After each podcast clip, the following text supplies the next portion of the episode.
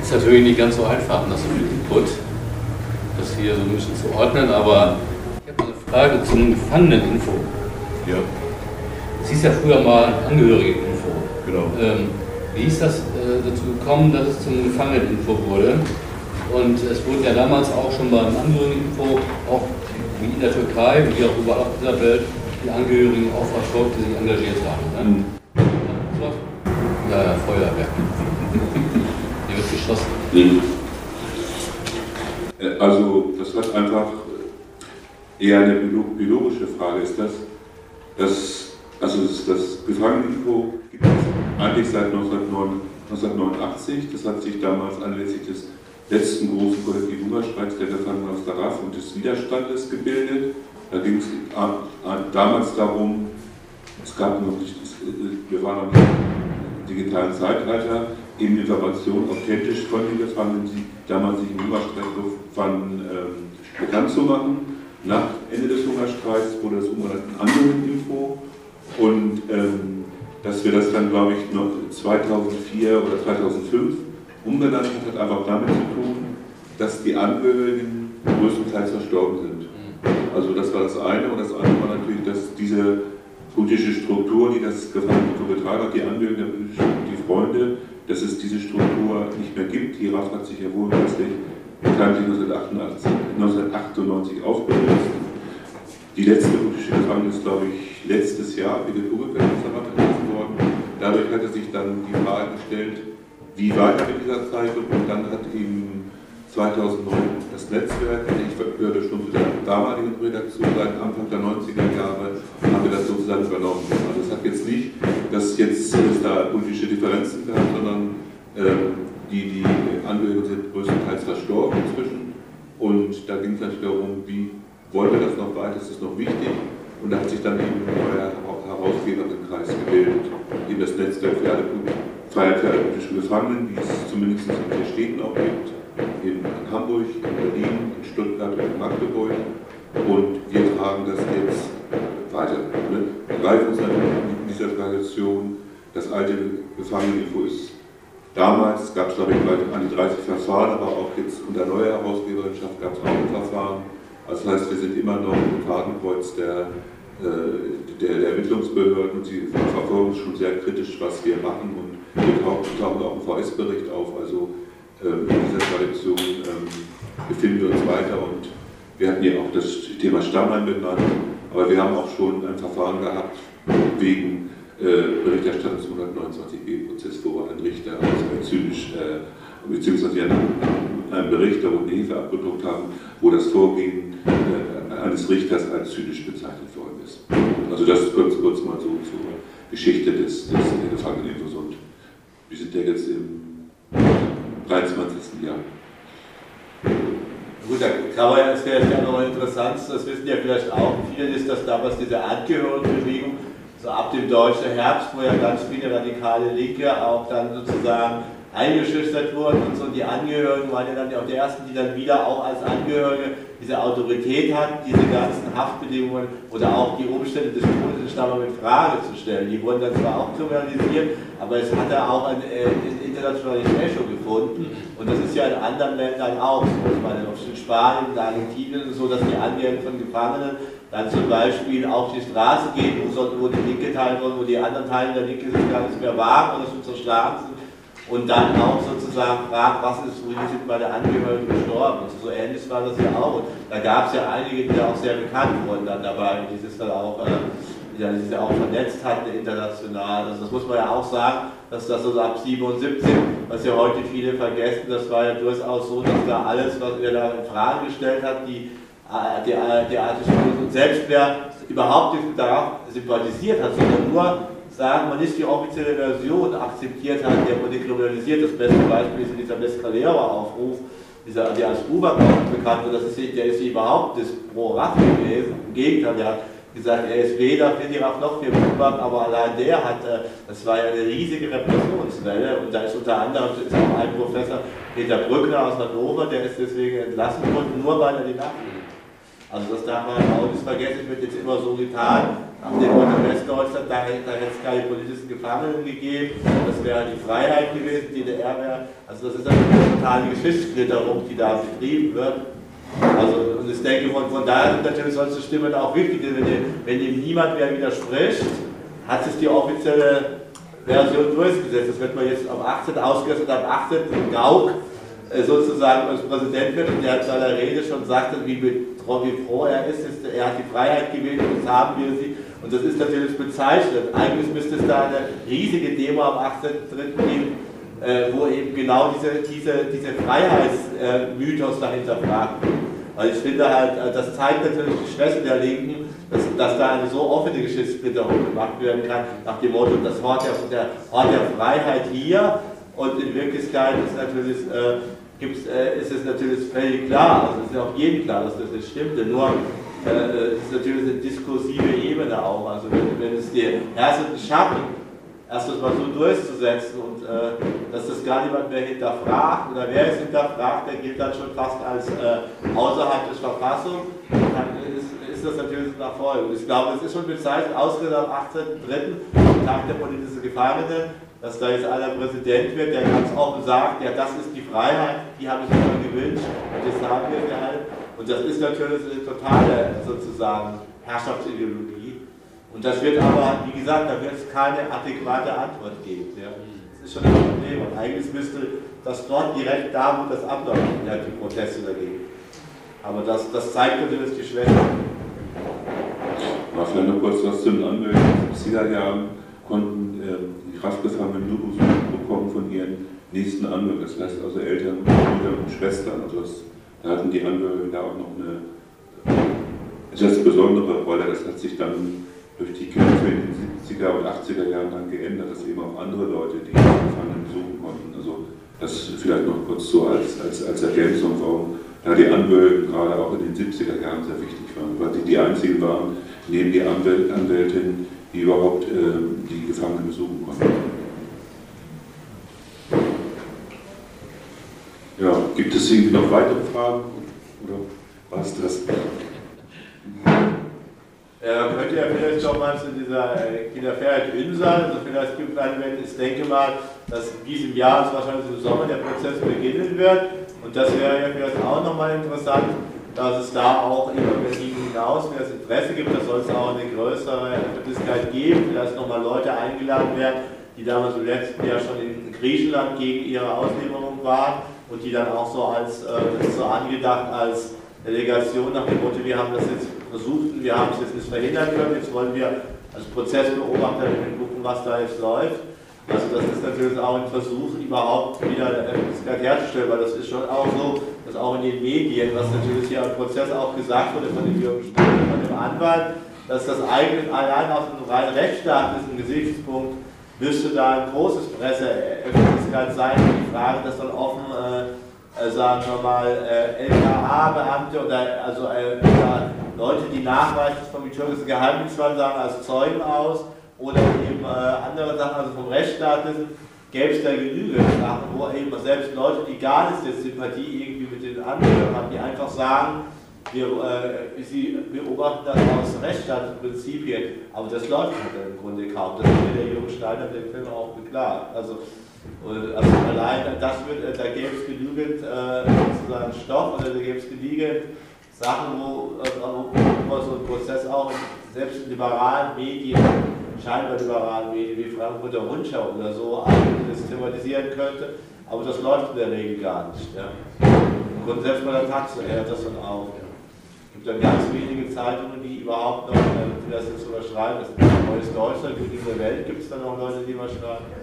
Und das zeigt aber auch, also wie diese Legitimität, also, äh, die da dahinter steckt, dass eben, nachdem dieses Rechtsstaat gerade und sowas immer so vorangetrieben wird, dass das eben in dem Fall einfach gar nicht interessiert. Die kommen da einfach nicht hin, berichten da nicht drüber. Das heißt, sie kommen gar nicht erst hin, deswegen kommen sie auch nicht in Verlegenheit darüber zu berichten. Und das war halt dann ganz schwierig. In Stuttgart hat das mal geklappt, dass da zum Beispiel äh, auch Leute wie zum Beispiel ein Taschjournalist oder damals auch der Peter Kontjewitz, das war, der halt auch sehr bekannt war, der so in so Stammheimzeit, der, der auch Verteidiger von Raffgefangenen war, da ist es zumindest gelungen, eine gewisse Öffentlichkeit herzustellen. Das wird so am äh, extrem.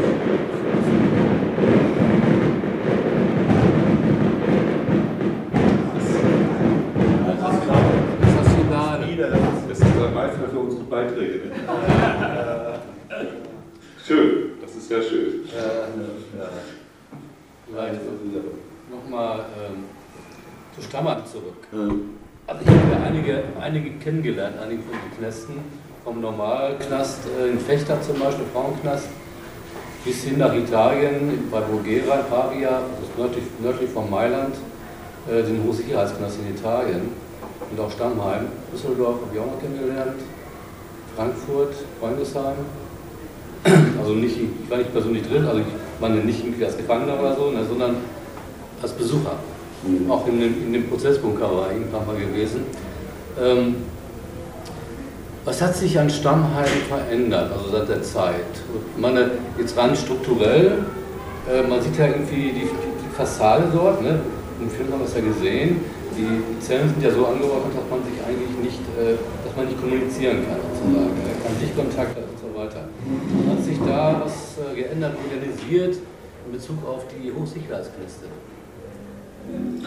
Nee, eigentlich nicht. Es ist eher so, dass hm, also verschärfte Haftbedingungen, Isolationsfolter gegen alle Gefangenen angewendet wird. Nicht nur jetzt für die typisch politischen Gefangenen, sondern für alle Gefangenen, die sich wehren, muss natürlich auch sagen, dass sich die Population in den Knisten auch geändert hat. Es sind also jetzt so über 50 Prozent äh, Gefangene mit nicht-deutschem Pass. Das ist, ist, auch neu, das war in den 70er und auch in den 80er Jahren nicht.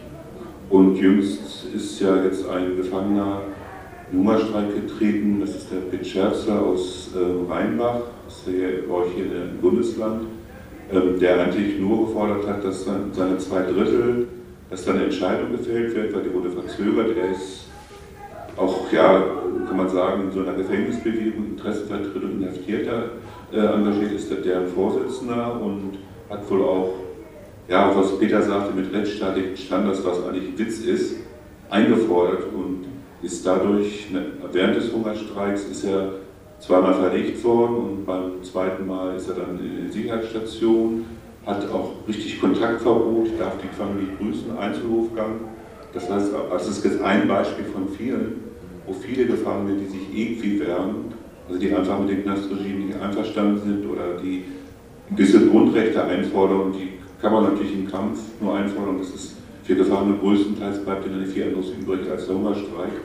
Also das heißt, dass das auf jeden Fall dieses Modell Stammern, auch wenn das jetzt das alte, das wird jetzt abgebaut, aber das ist eben, was Peter auch sagte, eben exportiert worden in allen, allen Herren Ländern und also das existiert weiter und ich denke, was vielleicht auch wichtig war, damals in den 70er, 80er Jahren gab es ja auch teilweise, wurde auch die Machtfrage anhand der Folter gestellt, also ich, ich äh, weise auf die Entführung von Schleier, wo also versucht, das Leben der Gefangenen zu garantieren. Es ist zwar bekannt gemacht worden, diese Folter, aber sie ist nicht durchbrochen worden. Zur Folge hat die eben also teilweise, dass es heute historisch verklärt wird, dass es angeblich keine Folter gibt. Äh, was zur Folge hat, dass es aber in ganz verschiedenen Ländern einfach äh, weitergeführt worden. Und die Türkei war eines der letzten Länder, weil eben die Türkei eben auch, ähm, wo der Widerstand eben sehr massenhaft war, sehr großen Zellen, wo Gefangene bis zu 100 waren, die eben sich auch gegen Übergriffe wehren konnten, die sich selbst schulen konnten was ich anfangs mit dem Zitat von Nelson Mandela benannte. Und, ähm, und das ist eben, um das nochmal faktisch zu untermauern, dass eben 1990 besichtigt ein türkisch Beamter den Stammermark Knast und, ähm, und ein Jahr später gab es die erste gewaltsame Verlegung von über 100 Gefangenen in Isolationszellen. Also da gibt es einfach Zusammenarbeit, äh, was sich einfach äh, durchgesetzt hat und was ich auch immer anfangs sagte, es eben, sind eben wissenschaftliche Erfolge von teilweise schon in den 50er Jahren durch die USA nach dem Koreakrieg, wo sie Isolationshaft erforscht haben und hier in Deutschland eben auch unter anderem in Hamburg, was bekannt worden ist. Aber insgesamt kann man einfach sagen, dass das Knast äh, ein Mittel ist, was, was weiter gegen Widerstand, widerständige Gefangene angewendet, nicht nur gegen politische Gefangene. Das muss man einfach auch sagen. Man kann da ja noch so sagen, gerade diese Frage, der Peter Kotjewitz, der war ja einer, der hat sowohl natürlich äh, als Verteidiger von Andreas Bader, der hat äh, in den 70er Jahren, also, also als Verteidiger ja oft Gefangene besucht und der hatte dann auch einen, vor drei Jahren oder vor zwei Jahren noch einen der türkischen Gefangenenstamm besucht, der hat also auch gemeint, er hatte den Eindruck gehabt, also jetzt als Besucher, dass es da gar nichts geändert hat. Das ist also, äh, der, der meinte, er hatte sofort den Eindruck, dass es wie damals in den 70ern, also die ganze Prozedur auch, hat er auch in einem Interview geschrieben. Und äh, jetzt im Prozessbunker, also die, wo jetzt die Prozesse, die haben ja auch in Stammheim da stattgefunden, äh, noch in diesem Prozessbunker. Und da war es natürlich auch so, das hatte noch immer diese Atmosphäre, dieser, dieses äh, ja, diese Bunkeratmosphäre oder diese, dass eben auch, äh, die Leute mussten alles abgeben, es wird ist also völlig klar, es wird alles registriert, wird auch gar nicht erst so ein bisschen verhalten oder so getan, als wäre es so. Da ist es halt ganz offen, das heißt, wer da reinkommt, der wird, da ist klar, das wird notiert und so, das, das wird auch, also wird auch offen, wird auch offen gemacht. Und da gibt es natürlich auch immer wieder Leute, die das erste Mal da reinkommen, dann hört dass sie dann sogar irgendeine Haarspange oder ein Ohrring oder ein Schal, alles mit, also das ist also sozusagen diese totale Macht der, jetzt der Bürokratie oder auch der Wächterin, die das ausnutzt, das ist immer noch so dort ganz stark und äh, wenn man da um Stammheim rumgeht, dann hört man auch diese Rufe. Also wie gesagt, es ist noch immer so, wie gesagt, das stimmt auch, dass da viele jetzt aus anderen Sprachen, türkische, kurdische Leute, also wir sind da auch mal rum, rum gegangen und da, also du wirst sofort irgendwie sozusagen angesprochen hast. Also du siehst die selber nicht, aber umgekehrt siehst du, das ist natürlich, also das heißt, ich glaube, dass es da wenig geändert hat, dass ja auch diese Symbolik, die dieser Knast auch ist, das sollte, hat ja auch seinen Sinn. Und es war ja auch dieses, das ist ja ganz am Ende, Stuttgart stand uns ja eh schon weit draußen in Stuttgart, dann kommt, äh, wenn man dann in den Stadtteil fährt, ein Flüchtlingsheim.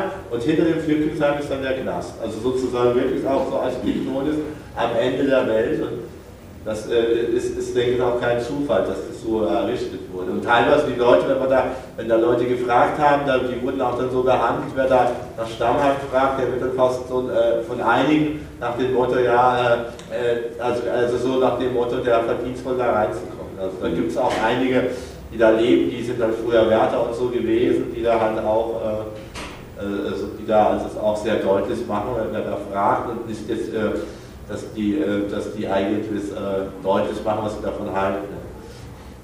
Ich ergänzen kann man vielleicht auch, dass natürlich die migrantischen Gefangenen zusätzlich der Isolation, wenn sie die Sprache irgendwie sprechen, eine zusätzliche Isolation noch ist, also teilweise die türkischen und auch die kurdischen erst im Knast das lernen, also unter beschwerten Bedingungen, ihnen das dann auch, das dann auch verhindert wird, dass sie dann deutsche Kassetten kriegen, um die Sprache zu lernen und es gab auch so Vergleiche, zumindest von einem Gefangenen, hat gesagt, der ist in der Türkei blutig gefoltert und er fand die Isolationshaft, die Isolationsfolter schlimmer.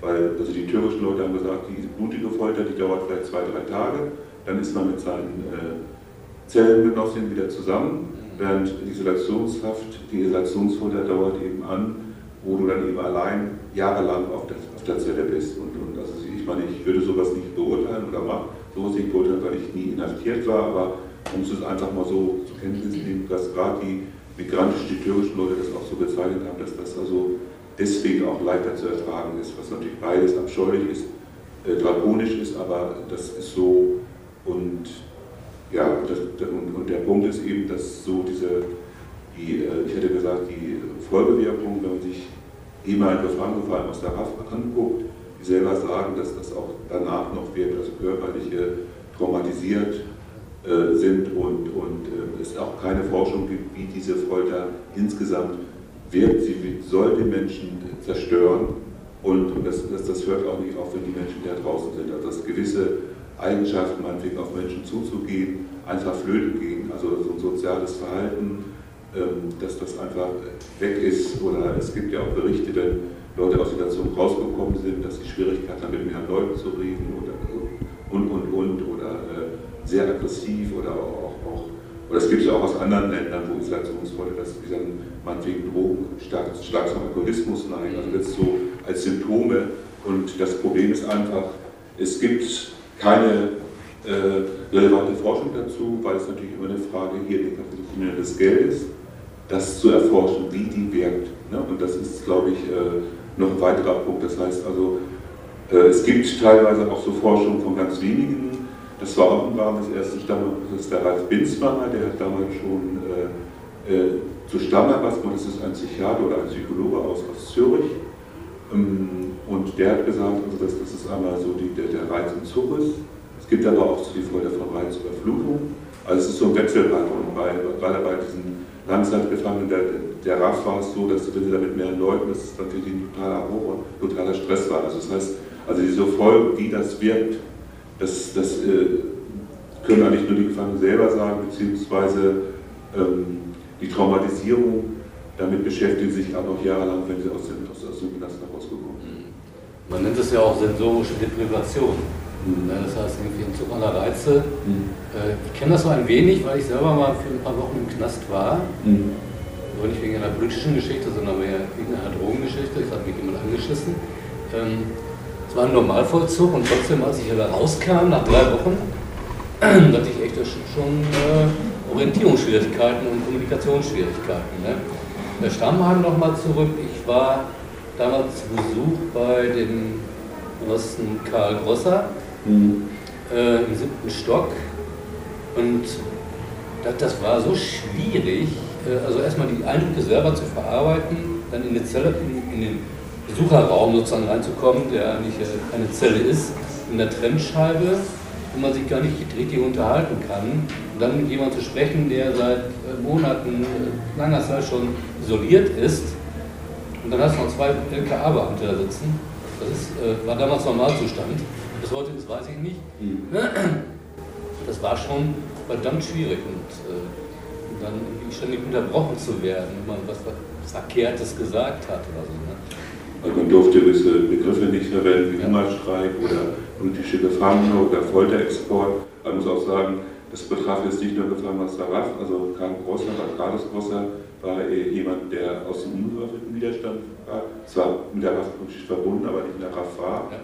Also ähm, das gab also, und das war eben ja eine, also eine Zerstörung der Gefangenen wurde damit bezweckt. Und beziehungsweise auch, dass, dass sie sozusagen durch die, durch die Zerstörung einfach auch abschworen von ihrer politischen Identität, muss man so etwas zu verallgemeinern. Und ähm, das war, und das ist auf jeden Fall bei den 129b Gefangenen auch so. Also ich habe in Hamburg mal Gefangene besucht, da ging es ja nicht oder war es auch so, da war ein Dolmetscher, da war auch ein Beamter des LKAs dabei. Und es ist auch so, dass zumindest ich auch bei den 129b Gefangenen, bei allen, die noch nicht EU-haft sind, Besuchsverbot habe. Und zwar mit der Begründung, ich war mal Mitglied oder ich war mal Vorsitzender von, äh, von TAIA, vom TAIA-Komitee. Das ist ähm, ja, eine andere Organisation von türkischen Gefangenen, die es auch hier in Bundesrepublik Deutschland gegeben hat oder gibt. Und ich habe es auch eigentlich nur gemacht, also gemacht aus politischer Solidarität, weil die türkischen Menschen, die sich da engagiert haben, haben Schwierigkeiten mit den deutschen oder beziehungsweise mit den türkischen Behörden bekommen, wenn es um was weiß ich, um Verlängerung ihres Aufenthaltsstatus etc. Deswegen habe ich das so sozusagen aus humanistischer, politischer und internationalistischer Solidarität gemacht. Aber das hat zur Folge, das haben sie dann einfach so gemacht, es gebe eine politische Verbindung und deswegen kann ich die nicht besuchen. Also das, das sind dann auch so Punkte, wo ähm, was eigentlich zeigt, wie wichtig es ist, da Solidarität zu zeigen, auch gerade zu diesen Gefangenen, die eben eine besonders schwierige Situation, weil sie in Deutschland gar nicht als ihre sie sind ja auch aus, aus Fluchtgründen, äh, also gar nicht so als ihre Hauptkampflinie gesehen, ich sage es jetzt mal so mit meinen Worten. Und, ähm, und das natürlich fatal ist, auch für diese schwer zu begreifen, warum das dann hier in Deutschland so die Verfolgung so stark ist. Ne? Und, und, und das ist dann aber, mh, hm, das ist einfach eine Situation, das hat sich nicht, das Modell Stammer mit ihren Schattierungen, also äh, Verfolgung von, von Angehörigen, von, von Freundinnen und Freunden, von politischen Genossinnen und Genossen, bis hin zu den Haftbedingungen Überwachung, das existiert weiter. Also es geht dann auch bei den 19b Gefangenen, dass dann der Ehemann oder der Vater nicht besucht hat, weil er eben auch politisch sich in dem Kontext bewegt. Die haben dann auch Besuchsverbote. Also das ist auch ganz deutlich genauso Erpressung von äh, Folter, also von Krankheit. Also einer in diesem Film, der Mr. Vater, der war schwer herzkrank und der, also der hat seine, seine Krankheit, also er hatte teilweise Herzanfälle äh, und der Mobilisationsrecht wurde sozusagen als Erpressungsmittel genommen, damit er politisch von seinen Ideen abschwört sozusagen. was nichts Neues ist, gibt es auch bei ehemaligen Gefangenen, jetzt noch bei Christa Eckes, die jetzt eine äh, Vorladung hatte, weil sie Ausländer verweigert hat. Also das existiert weiter. Aber auf jeden Fall dieses Modell mit seiner ganzen Schattierung gibt es weiter. Das ist vielleicht noch ein bisschen modernisiert, noch ausgebaut worden, aber es, es existiert weiter in der Praxis. Hm, hm. Ja, ich wollte nur mal an das anschließen, wie du das zum Schluss gesagt hast, also, wo du sozusagen äh, ja, ist nochmal so ein bisschen pathetisch sozusagen die Solidarität der Linken äh, an dem Punkt äh, der politischen Gefangenen und der Repression und so weiter eingefordert hast, ähm, was im Prinzip richtig ist und gleichzeitig natürlich auch problematisch aus verschiedenen Gründen. Kenne jetzt die Berliner Szene nicht so genau, deshalb weiß ich nicht, was sie für Gründe haben, sich bei den einen zu engagieren, bei den anderen nicht oder so. Äh, ich habe nicht so viel mit politischen Gefangenen in der Vergangenheit äh, zu tun gehabt äh, beziehungsweise wir haben mit äh, chilenischen politischen Gefangenen zu tun gehabt. Wir haben nicht mit Wachleuten und nicht mit der PKK. Aber ich würde sagen, eins, was ich, also wenn man die Frage der Solidarität ziemlich interessant und wichtig finde, äh, nochmal irgendwie aufnimmt. Ähm, sagen wir mal, beide Zusammenhänge haben es einem auch nie besonders leicht gemacht. Ich erinnere mich, hier in der Brücke haben wir mindestens zwei, drei Mal auch Hungerstreiks von ja, von, von kurdischen Genossinnen gehabt. Und man, entweder man hat alles geschluckt, was sie gesagt und gefordert haben, dann durfte man sozusagen für sie solidarisch sein, oder man war draußen. Das heißt, ich persönlich finde, die PKK zum Beispiel hat in dieser Phase damals viele Fehler gemacht, was sozusagen ihre Solidaritätsfähigkeit oder die Anschlussfähigkeit auch für, äh, für nicht, für potenzielle Nicht-PKK-Kämpfer angeht um das mal positiv zu formulieren. Und ein bisschen erinnere ich mich auch daran, dass es äh, in vielen Diskussionen, die wir in Münster Anfang der 80er Jahre geführt haben, auch im Zusammenhang mit dem Waffenwiderstand in der BRD so war. Auch der ganze Angehörigen-Zusammenhang und so war natürlich, sagen wir mal, äh, moralisch und politisch hochgradig aufgeladen. Das heißt, und möglicherweise ist das auch sozusagen auch schon genau eine Folge sozusagen von bestimmten Pathologisierungen, die strukturell bedingt sind, nämlich durch die Art und Weise, wie man mit den Leuten umgeht. Aber es war natürlich hochgradig problematisch, wenn du gesagt hast, ja, Stammheim ist eine Schweinerei, das ist menschenrechtlich unter aller Kanone, ja, das geht gar nicht, aber Freiheit für, für die Leute der RAF, da möchte ich auch nochmal drüber reden, weil ich das Gefühl habe, wenn ich Freiheit für die, für die politischen Gefangenen rufe, ne, dann unterschreibe ich sozusagen die Legitimität äh, des bewaffneten Widerstandes in der BRD. So, solche Diskussionen gab es eine ganze Menge unter vielen Leuten, die damals bereit waren, in bestimmten Maße Solidarität zu leisten. Und es war eine schwierige Situation. Aber das ist vielleicht Vergangenheit. In Bezug auf die Gegenwart hätte ich tatsächlich jetzt nochmal, das ist mir eben gerade erst aufgefallen, eingefallen, Freiheit für alle politischen Gefangenen ist natürlich angesichts äh, der NSU-Morde jetzt mal eine interessante Geschichte. Wie gehen wir damit um? Naja, Oder sind, also, ja. Gut, aber ich meine, Nazis sind für mich keine politischen Gefangenen, für die ich einsetzen würde. Der würde ich schon unterzeichnen. Und wenn du es genau liest, gab es einen Artikel von Wolf Wetzel, der besagte ganz einfach, dass das NSU ein Phantom der, des Verfassungsschutzes ist dass die ohne dass es sozusagen eine Stay-Behind-Armee ist, die gegen Linke vorgeht, was in der Türkei tiefe Staat ist. Also dass da, äh, dass wir natürlich, oder natürlich ja auch, der andere Punkt ist, politische Gefangene müssen wir definieren. Das sind natürlich äh, die für eine linke Politik emanzipatorisch, also sozialistisch, kommunistisch, anarchistisch, sage ich mal so, stehen. Und da kann man natürlich sagen, dass das die migrantischen Gefangenen sind, dass es auch die Gefangenen aus der RAF waren, ne? also bei, ne? Das heißt ja nicht, dass man alles unterschreiben soll. Das, das, ist, der, das ist der Punkt. Und bei diesen, ähm, also bei diesen, äh, gut, die Diskussion gibt es immer wieder mit diesen NSO, weil das ist klar und deutlich. Und was da ist, was da auch alles unter den Teppich gehalten wird, dass die ohne Hessen, wie die agieren, die konnten, was weiß ich, auf Nazi-Demonstrationen, muss ich vorstellen, Christian Klar 1900, was weiß ich, 1981 auf eine Antifa-Demo gegangen, also, also ne, das, da, da fasst man sich am Kopf, also das, das wäre gar nicht möglich gewesen, was nicht heißen soll, wenn sie jetzt gleichzeitig wie links und rechts, dann wäre der Staat gut, sondern es ist ganz einfach, dass die ja verlängerte Arm der Konterrevolution war, was ansatzweise was in Italien so gewesen ist, in Griechenland.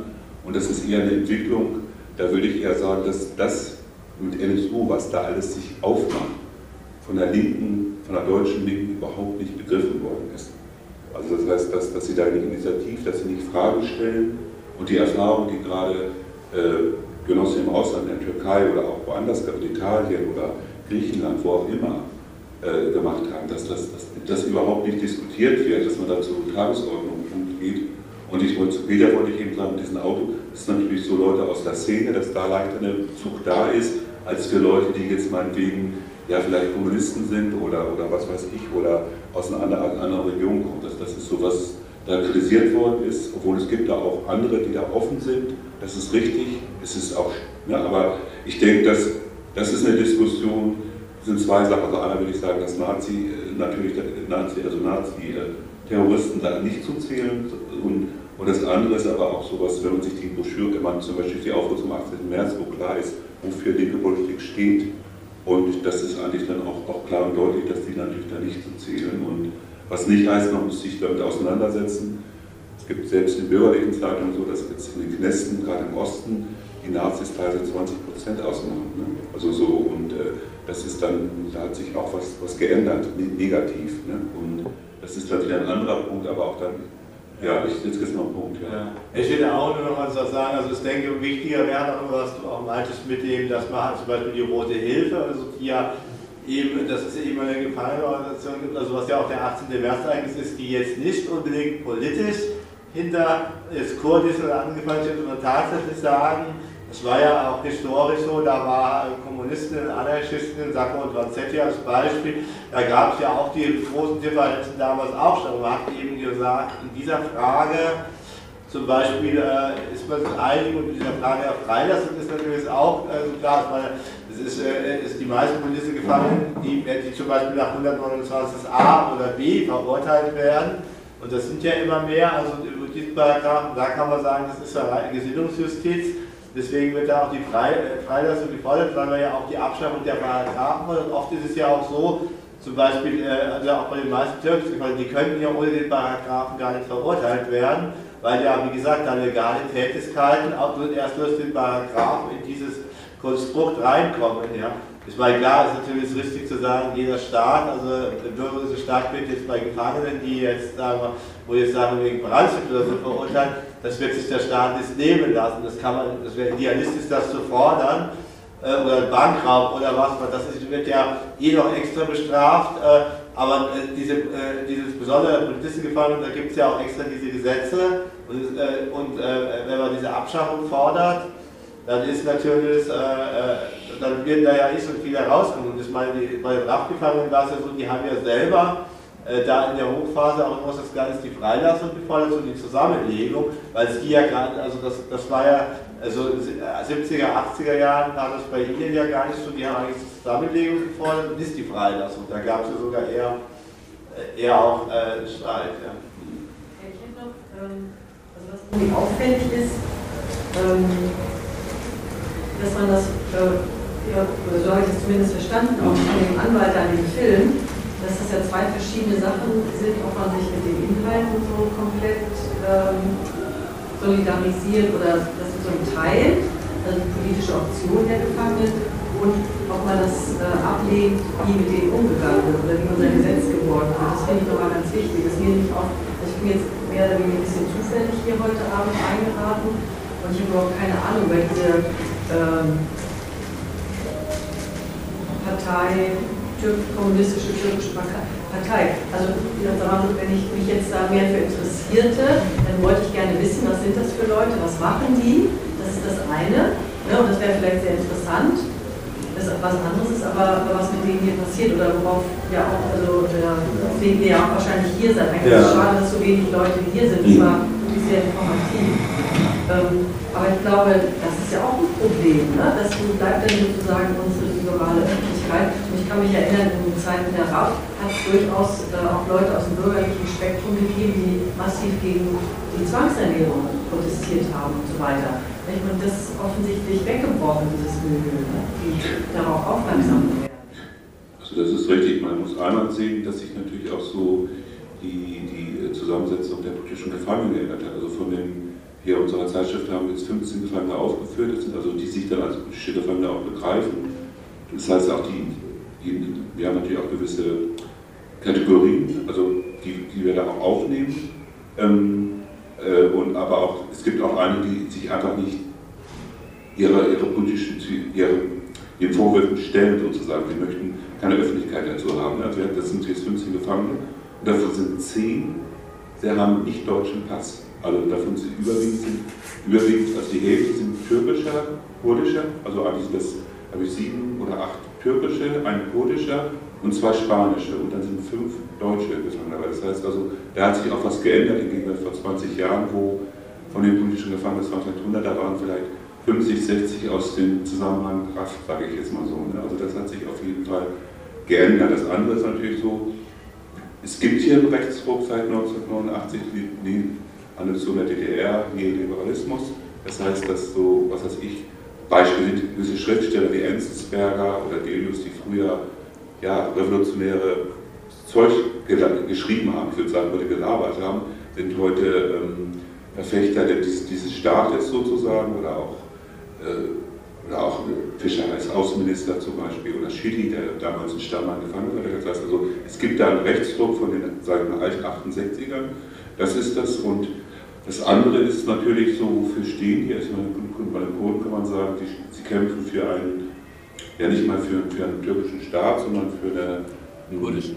Ja, kurdischen, sondern für eine, für eine, eher eine Föderation, ja. allerdings mit, mit, mit äh, was so für viele deutsche Linke interessant ist, so nach Räteprinzipien, auch eine sehr starke Frauenorganisation. Ich gebe es jetzt nur mal so wieder, wofür sie stehen, ohne jetzt das groß zu werden. Während türkische eben teilweise so, was wieder schon sagt, in Armutlu, Selbstverwaltung haben von, von äh, Privatisierten, würden wir hier sagen. Ähm, also für, äh, auf, auf einer marxistisch-marxistischen, leninistischen Basis, also für so eine Politik stehen sie erstmal so oder auch für eine sehr, sie waren sehr stark auch in, in, in, in den Knästen organisiert, an den Universitäten, sehr starke Verankerung in der Arbeiterschaft, es natürlich auch einen ziemlichen Umbruch gibt, also auch ein sehr großes Gefälle in der Türkei. Ähm, man muss auch sehen, in der Türkei kannst du schon für ein Flugblatt für fünf oder zehn Jahre in den Knast kommen, und selbst jetzt die kurdischen äh, Funktionsträger, die dann als Bürgermeister da in den Knast kommen. Das heißt also, ähm, das sind so, wofür diese Positionen stehen und das ist natürlich ähm, hier, ja, also das, das, das ist erstmal so der Punkt und, und warum sich jetzt so wenig linksliberal, was früher, das heißt, dass die alle nach rechts oder dass die alle heute hier, man braucht sich die Entwicklung der Grünen anzugucken, die eben heute ja eher neoliberal und teilweise äh, rechts von der SPD agieren und so. Ne? Und, und, und, und ähm, also da hat sich einfach was geändert. Ich meine, da wird es auch durch neue Kämpfe wieder neue Aktivisten geben, aber momentan ist es erstmal so, dass man sich auf die nicht mehr berufen kann und teilweise müssen dann sozusagen ja, liberale Öffentlichkeit müssen dann Linke herstellen, was eigentlich früher gar nicht unsere Aufgabe war oder, oder, oder, oder nicht primär unsere Aufgabe war. Und äh, da hat sich einfach was, was geändert, wo wir natürlich dran arbeiten müssen, aber es ist momentan erstmal so, dass es natürlich sehr viele, wenn Abschiebung ist, da kann man nicht sagen, es ist eine Scheiße mit Grünen zu reden, oder, sondern wir müssen versuchen, die zu verhindern. Und wenn das nicht mit eigenen Kräften, müssen wir versuchen, da irgendwie äh, äh, meinetwegen auch Dienstpartner, die sich eine ähnliche Entwicklung machen werden wie die Grünen. Ähm, ähm, die mit ins Boot zu holen. Also das, das ist einfach so die Situation. Es gab, während des in der Türkei gab es verschiedene Delegationen, wo auch, aus Münster, da waren auch von der Uni Leute mal mit, also auch von AStA und so, das gab, das gab schon immer wieder, es gab Juristen in Delegationen, wo dann auch gezielt zum Beispiel Leute angesprochen wurden. Die haben, also es gab sogar einmal auch eine Gewerkschafterdelegation aus Darmstadt, also das war alles so in diesem Jahr, wo das Todesfasten war. Und die haben dann natürlich auch regionale Veranstaltungen gemacht oder dann auch in Zeitungen jetzt in der Region berichtet. Also das gab es natürlich schon im Kleinen, aber es ist natürlich auch noch schwieriger, das auf die Dauer aufrechtzuerhalten. Aber es gab schon einige sehr, Delegationen, wo sehr gezielt Gruppen oder Leute angesprochen wurden, sei es jetzt Juristen, die dann vor allen Dingen noch mit juristischen Vereinigungen Gespräche geführt hatten. Also ich war selber auf drei oder vier Delegationen, wo dann aber auch immer unterschiedliche Gruppen auch angesprochen wurden. Und es gab natürlich auch viele Versuche, es gab dann auch hier, also in verschiedenen Städten in Berlin, es war in Düsseldorf auch, da haben wir Zelte aufgebaut und dann hatten die Angehörigengruppen auch äh, hier in Deutschland auch informiert, das ist natürlich oft noch schwieriger, also da ist natürlich auch oft noch rassistische Vorurteile. Also es ist natürlich sehr schwierig, dann so äh, solche Sachen auch rüberzubringen, das muss man schon sagen. Also wenn ich ja zum Beispiel irgendwie in der Innenstadt äh, da das aufbaue, das ist für viele natürlich, die jetzt damit gar nichts zu tun haben, ist das ja ganz schwer nachzuvollziehen. Das ist natürlich klar, also es ist auf jeden Fall nicht einfach. Und deswegen ist natürlich diese Idee, wie das auch mit der Roten Hilfe historisch war, wo das eben heißt, man muss, was du gesagt hast, man muss die politischen äh, Inhalte nicht teilen, sondern man sagt genau, man protestiert eben gegen das, was da, äh, also gegen das, was da eben läuft. Das, war das beste Beispiel ist ja jetzt in den USA, wo dieser Manning, also dieser Wikileaks, der durch den Wikileaks-Leuten diese Dokumente gegeben hat, der ist ja auch in Isolationshaft, da hat ja die UNO jetzt sogar gesagt, dass der so viele Monate in Isolationshaft ist, ohne verurteilt zu sein, ist ja auch noch in Untersuchungshaft. Das wäre eben, äh, das wäre, würde seine Menschenrechte verletzen. Und ich meine, wenn das bei ihm so ist, kann man sagen, der, der, hat genauso eine ähnliche Isolationshaft, wie sie hier ja auch die Haftgefangenen sagen. Auch 23 Stunden Isolation und so. Und da hat die UNO jetzt aber auch gesagt, auch mit der Begründung, dass er nicht verurteilt ist und dass Gefangene, die jetzt nur in Untersuchungshaft sind, eigentlich überhaupt in Isolationshaft gehalten werden dürften. Das ist so eine das ging ja jetzt auch durch die Medien und das war ja Stamm angefangen, das war ja, sind ja auch die ganze Zeit, das war ja Untersuchungshaft, wo die Isolation waren. Also nach den Kriterien hätte das in dem Fall auch nicht sein aber da, da, äh, das, da, merkt man natürlich auch immer wieder, dass da ja, dass da jetzt vielleicht ähm, äh, ein bisschen mehr auch drauf geguckt wird, weil es ja auch jetzt, bei ihm ist es natürlich, der ist weltweit bekannt, ist jetzt äh, nicht aus bewaffneten Zusammenhängen, aber die Methode natürlich ist natürlich dieselbe. Da haben wir auch ganz klar gesagt, dass Isolation grundsätzlich ist Menschenrecht. Von wegen Solidarität. Nicht? Ähm, ich erinnere mich noch ganz genau an meinen ersten Kontakt mit kurdischen Gruppen hier in Deutschland, das war damals in Oldenburg. Da haben die sogenannten Anti-Ebens damals sozusagen in, in Alhambra mhm. äh, kurdische Organisationen eingeladen, eingeladen, damit sie sich treffen können. So. Da wurden aber so, dann, es gab da auch einen Kampf zwischen Autonomen und äh, Anti-Imperialisten. Ähm, die haben uns dann nicht reingelassen. Ich wollte rein, ich, ich, mich, ich, ich war interessiert, ich wollte was wissen. Ne? Mich haben sie erst nicht reingelassen. Äh, wer, die, wer, wer? Ja, die Anti-Imperialisten, die ah. haben, mich, haben mich da nicht reingelassen, die ja. Deutschen, ne? die Deutschen, um das zu sagen die deutschen Linken. Ähm, das hat mich aber nicht davon abgehalten, mich mit der, mit der, mit der Problematik zu beschäftigen. Und ich habe ging ja auch so weit, dass ich in der Delegation, also ich kam nach Münster hier und wir haben wir Solidaritätsarbeit gemacht, lange Jahre, haben, sind auch im 94 nach äh, Kurdistan gefahren, um dort äh, zu beobachten, war dann um die Kommunalwahlen und das Nevros-Fest. Und es ging dann auch weiter, es war eine relativ große Gruppe. Äh, natürlich gab es die Diskussion um die PKK. Ne? Klar, die einen sagen PKK, scheiße, militärisch und, und äh, immer äh, autoritär. Äh, man muss auch aber immer, sich immer angucken und wie ist die Situation dort vor Ort. Sie haben sich eine militärische Option gewählt als Organisationsform, äh, aber auch eine zivile, sozusagen eine politische. Beides zusammen. Und äh, wenn man dermaßen von allen Seiten unter Druck gesetzt wird, ist ganz schön schwierig, äh, keine Fehler zu machen. Wir machen alle keine Fehler, wir machen alle Fehler, äh, auch, auch hier in der, in der Diaspora sozusagen, hier in Deutschland, damals in Hamburg, es gab einige ja, Ausraster, es gab aber auch viele Staatsschutzaktionen, äh, die nicht als solche erkannt worden sind, zur Diffamierung des kurdischen Widerstandes auch hier in Deutschland. Also die Geheimdienste waren auch hier so weit aktiv, genau wie auch die türkischen Rechten und die türkischen Generalkonsulate und, und, und, Botschaften, alles durchsetzt mit Geheimdienstleuten, die natürlich dafür gesorgt haben, äh, dass hier eine schlechte, ein schlechtes Licht auf die, auf die äh, kurdischen Organisationen geworfen wurde. Und dazu kommt, kommt dann natürlich auch die Kriminalisierung über den jetzt 129b. Vorher war es noch der Paragraph 20 Vereinsgesetz, der einen großen Hebel hatte, eine große Wirkung hatte auf die kurdischen Organisationen, Vereine und so weiter, äh, die natürlich dazu geführt haben, dass ein, ein ziemlicher, ziemlicher Aufschrei durch, durchs Land ging und die großen Demonstrationen anfingen und äh, Leute angesteckt haben, wo sich äh, äh, Autobahnen blockiert worden sind.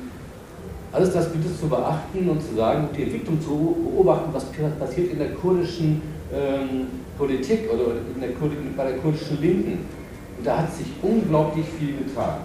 Der von einem feudalistischen System, was irgendwie in den kurdischen Gebieten sonst herrschte, in der, in der Türkei, aber auch in den anderen Gebieten, im Irak und so weiter, ähm, hat sich dort einiges getan, eine emanzipatorische Entwicklung.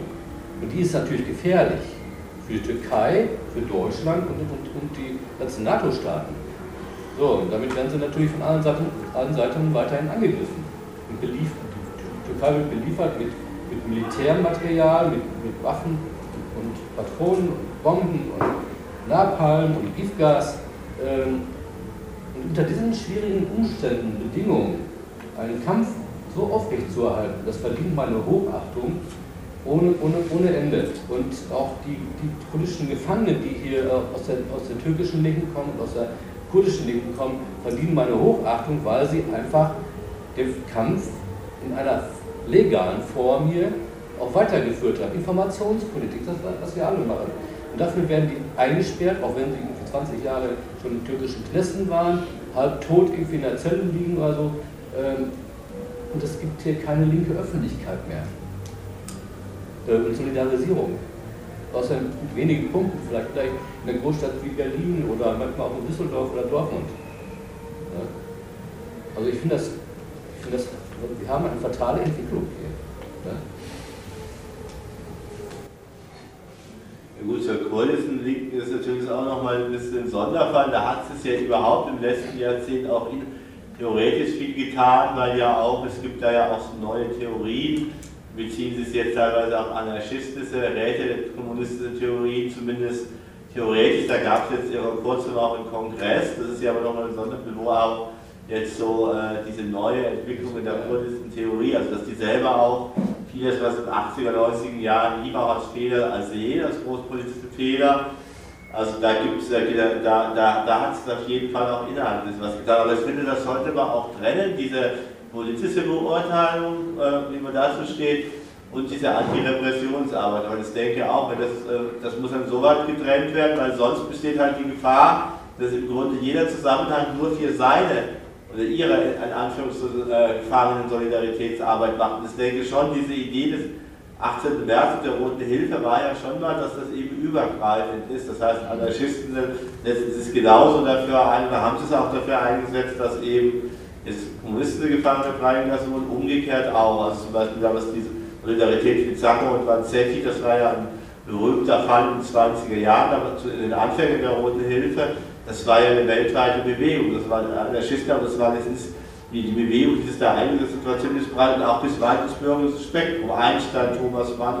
Ja, diese, das ist natürlich immer nur äh, punktuell auch erreichbar, aber ich denke, es ist halt besonders schwierig. Klar, hat sicherlich auch verschiedene Gründe mit Erfahrungen und so, ist Türks oder Kurdisten gefallen, aber ich denke, dafür wäre es auch notwendig, eher Antirepressionsstrukturen aufbauen, die das ein bisschen trennen von der politischen Beurteilung, weil sonst hat man dann immer dieser, diese Streit über Politismus besteht, dass der dann praktisch mit in die, in die Antirepressionsarbeit einfließt und das finde ich eher falsch. Also, das soll zum Beispiel jetzt bei diesem, wenn der Prozess äh, so Güterfährt Insel, das soll das ja auch so ein bisschen laufen, dass eben Prozessbeobachtung eben äh, abgekoppelt wird von der Beurteilung lieber, äh, weil es ist ja gar nicht klar, die wird dazu gerecht, also das Konstrukt sagt, sie hat mit der oder jener Organisation was zu tun, sie hat das ja gar nicht gesagt.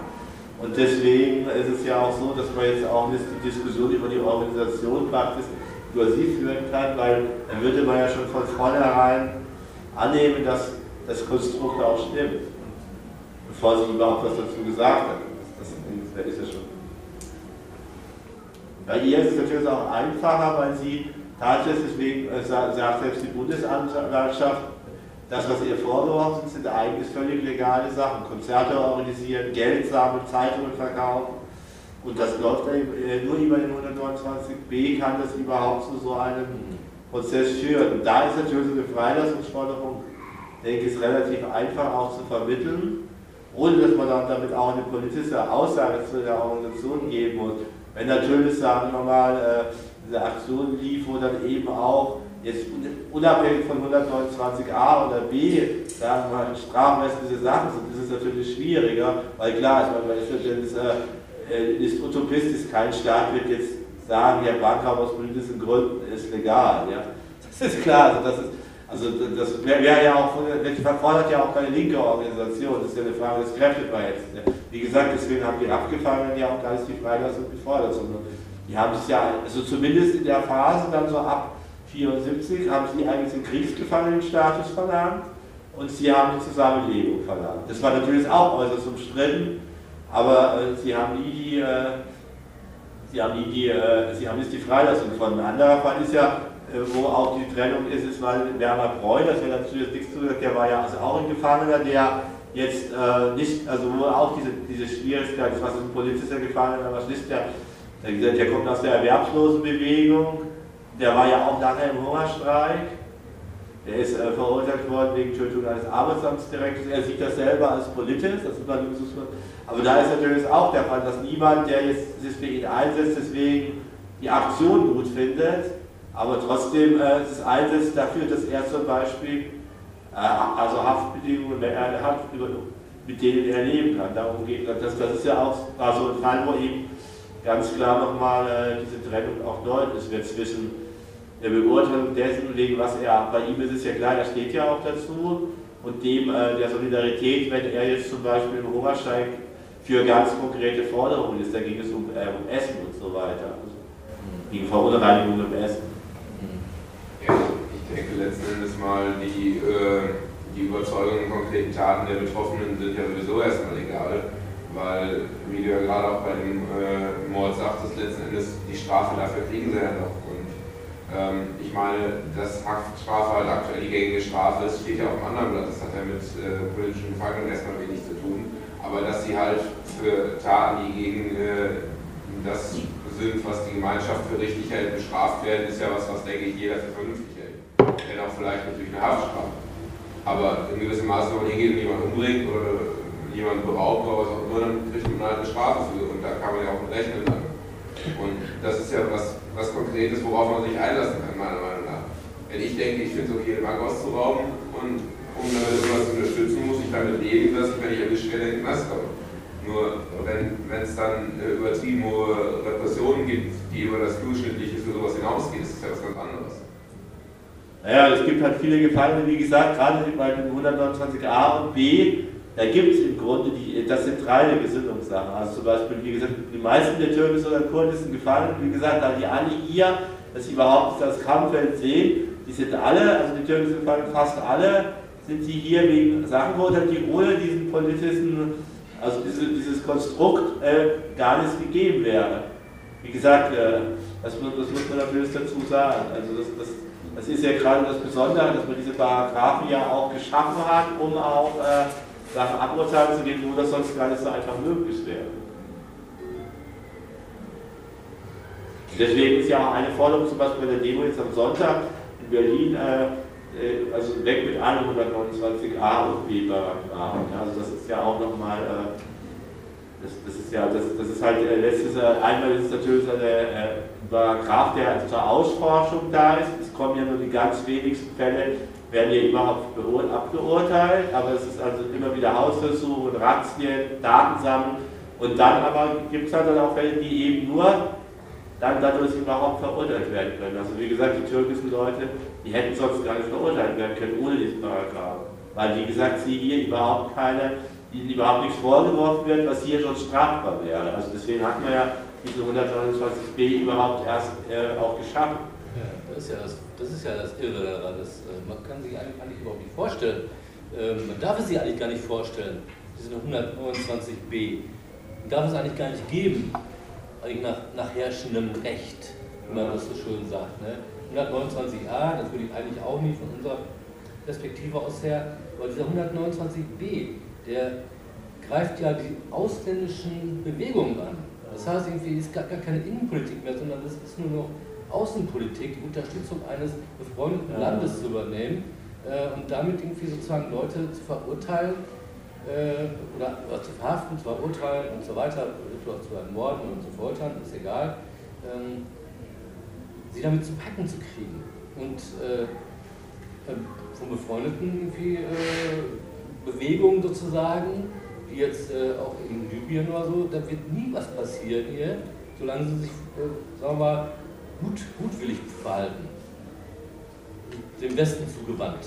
Ja. Ne, und so weiter. Also reiner Aufstandsparagraph, also Aufstandsbekämpfungsparagraph gegen ausländische Befreiungsbewegung.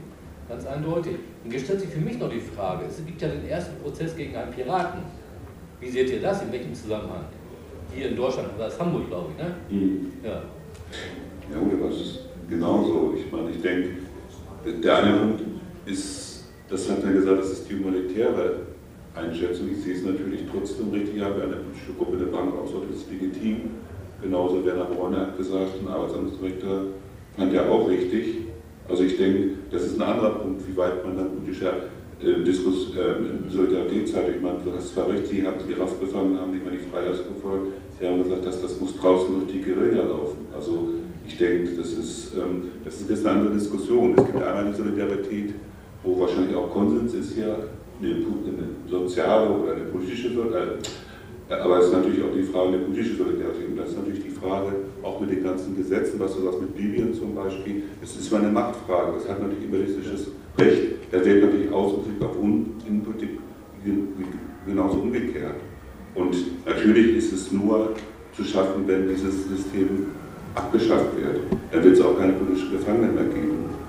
Ähm, das ist dann eine andere Diskussion, die natürlich hier momentan sehr weit weg ist, aber das ist natürlich eine Sache, die in den 60er, 70er Jahren war und die eigentlich hier auch wieder ansteht, weil natürlich das, die Situation, obwohl sich sehr viele Gruppen auch hier in den Metropolen im Bürgerkampf aufgehört haben, die Lebensbedingungen der Menschen haben sich eher verschlechtert. Jetzt nicht nur hier in den Metropolen, auch in der dritten Welt. Und ähm, das ist, ist, dann wieder eine andere Diskussion. Ich wollte nur noch eine Stimme dagegen setzen, weil ich fand das jetzt, also ich finde, der Staat hat kein Recht, hier Leute zu verurteilen, weil ähm, das, es ist ein Verbrecherstaat, es ist, es ist ungerecht, das hat überhaupt mit Recht nichts zu tun, das, das ist eine, eine Fiktion, ne? also das, das, das, die der herrschenden Klasse, ich sage es mal so, wir begreifen uns auch als Antirevolution mit, mit klassenkämpferischen ähm, Mitteln, das heißt in anderen Worten auch, das ist ein Klassensystem, das muss abgeschafft werden. Wie das jetzt ist, eine andere Frage, nur denke, diese Sachen müssen auch ausgesprochen werden, auch wenn sie momentan auch selbst in der radikalen Linken nicht besonders beliebt sind.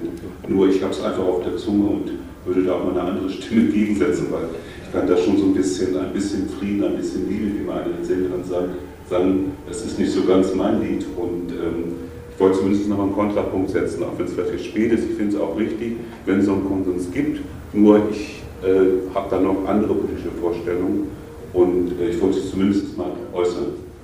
Mit den Piraten ist natürlich auch nochmal, es gab in der letzten Rote Hilfe-Zeitung, äh, gab es genau eine Vorwort, die Diskussion, ob ein Text halt, es gibt ja immer diese Sonderbeilage, die liegt jetzt, äh, die aktuelle liegt ja da auch aus mit der Roten Hilfe zum 18. März, wo so aktuelle Fälle auch reinkamen. Und da stand halt im Vorwort vom letzten Jahr, dass da eben eine Diskussion in der Relation kam, wie weit Piratenprozesse also da rein soll. Man hat aber auf jeden Fall entschieden, dass das reinkommt, um die Diskussion aufzunehmen, weil natürlich es auch schwierig ist zu beurteilen.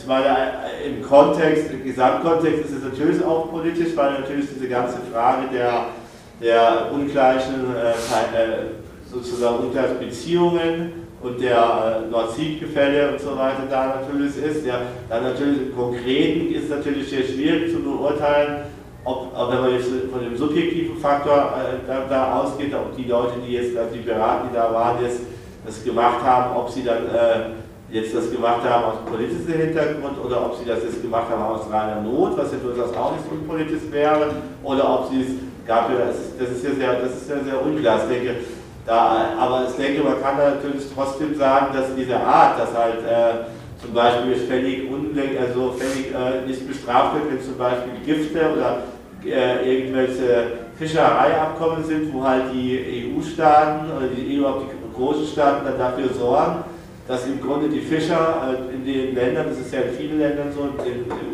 im globalen Süden dann eben äh, immer weniger fischen können, also in Not geraten, das ist durch Verträge oder so, das ist ja dann völlig legal und das darf man natürlich nicht außer Acht lassen. Es gab da, da gibt es auch eine Gruppe, die das versucht auch zu thematisieren, was natürlich sehr, äh, relativ schwierig ist, das ist sehr heiß, heiß bestritten.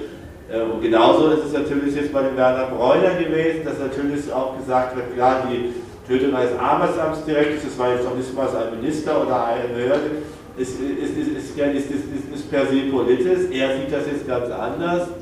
Äh, das, ich denke aber, es ist immer äh, gut, wenn es auch in der Bewegung, die sich für jetzt äh, für politische Gefangene einsetzt, durchaus da auch drüber gestritten werden kann. Also das finde ich ja schon ein Fortschritt, dass da Leute nicht reingelassen werden und so. Also ich denke mal, das wäre natürlich ein Fehler. Ich weiß jetzt nicht, was der einzelne Grund war, aber ich glaube, äh, dass es im Grunde, gerade wenn Leute solidarisch sein wollen, aus unterschiedlichsten Gründen, es gab ja zum Beispiel auch Christen und Christen, auch in der Solidaritätsbewegung auf den Rach gefallen, die auch, die auch also richtig als Fahrer aus. Das gab es auch, die waren aber auch Teil der Bewegung. Also es war jetzt nicht so, dass da alle jetzt äh, vorher so eine so, so ein äh, Manifest unterschreiben mussten. Also es gab auch äh, es gab auch radikale Christen, die da mitgemacht hatten. Also klar, da gab es natürlich so einen gewissen Konsens, was die, äh, die auch selber gewaltfrei waren, die selber nie die Politik der Rache unterstützt hätten, die aber sehr radikal für Gefangene eingesetzt haben. Das gab es auch.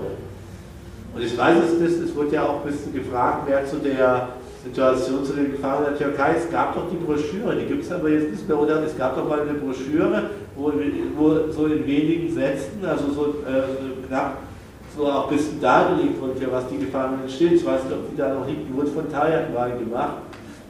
Und ich schaue, ich habe das jetzt das mit, es hatte ja ein Buch mit herausgegeben, da, das hieß äh, bei Lebendigen Leib, das ist sogar hier in Münster im Unrast Verlag erschienen. Ich weiß, es ist, glaube ich, ist keins da, ich habe jetzt auch keins mehr gefunden, ich hatte selber keins mehr, das war 2001 herausgekommen. Und da ist auch so ein bisschen, natürlich so vor allem schwerpunktmäßig, die, ist da die, äh, diese Verbindung Stammheim, Stammheim-Export äh, und dann auch die Geschichte des Todesfasses dargelegt worden. Dann war auch ein Bericht einer, der Ilse Stüpper, der ehemaligen Gefangenen drin. Das kann man auf jeden Fall noch bestellen, das kann man noch über Buchläden kriegen, das heißt bei lebendigen Leib, über Todesgefangenenwiderstand in der Türkei. Und da gibt es auch ein, zwei Kapitel, wo so ein bisschen über die Geschichte ist, allerdings relativ knapp, äh, der Gruppen, die da äh, besonders im Todesfasten involviert waren, berichtet wird, weil das war, ist, ist jetzt natürlich nicht der Schwerpunkt, aber damit halt auch ein bisschen deutlich wird, weil die, die meisten haben ja durchaus auch, was man so legale Arbeit gemacht. Die waren in Stadtteilräten, die haben diese Stadtteilarbeit und so gemacht. Das ist jetzt, also ist so ein Bruchteil, die hatten auch eine Guerilla, aber das war auch eine legale Organisation. Das ist ja genau wie im kurdischen Widerstand, das ist ja heute auch so, dass die juristisch gewählt werden. Also die sind ja mittlerweile, versuchen sie es ja als Konföderation und die jetzigen Prozesse, die jetzige Festnahme, die sind ja gerade aus diesem legalen Bereich, Bürgermeister, Stadträte. Und das ist ja sogar so, dass die früher, die Guerilla, die kommen sie gar nicht dran, weil die sind ja besser geschützt in den Bergen oder auch außerhalb. Und deswegen, das gab es ja hier schon auch, wenn man hat die legal, Leute, die legal arbeiten, die werden dann als erstes genommen. Das ist natürlich in den Ländern immer gewesen. Und das war hier ja auch so, dass zum Beispiel in den 80er Jahren Leute, die die Veranstaltungen zu politischen Gefangenen gemacht hatten, die wurden ja auch festgenommen. Da gab es auch Urteile, es sind auch so drei Jahre mehr verurteilt worden. Das hat ja auch so einen Staat. Das sollte natürlich abschrecken. Das ist gar nicht erst möglich ist, dass es auch Leute legal dafür interessieren. Ja. Und da wurden auch Zeitungen, die etwas abgedruckt haben, die überhaupt nicht jetzt irgendwie Straff oder so bekannt haben. Die hatten nur ein, ein Kommuniqué abgedruckt oder einen Hungerstreik.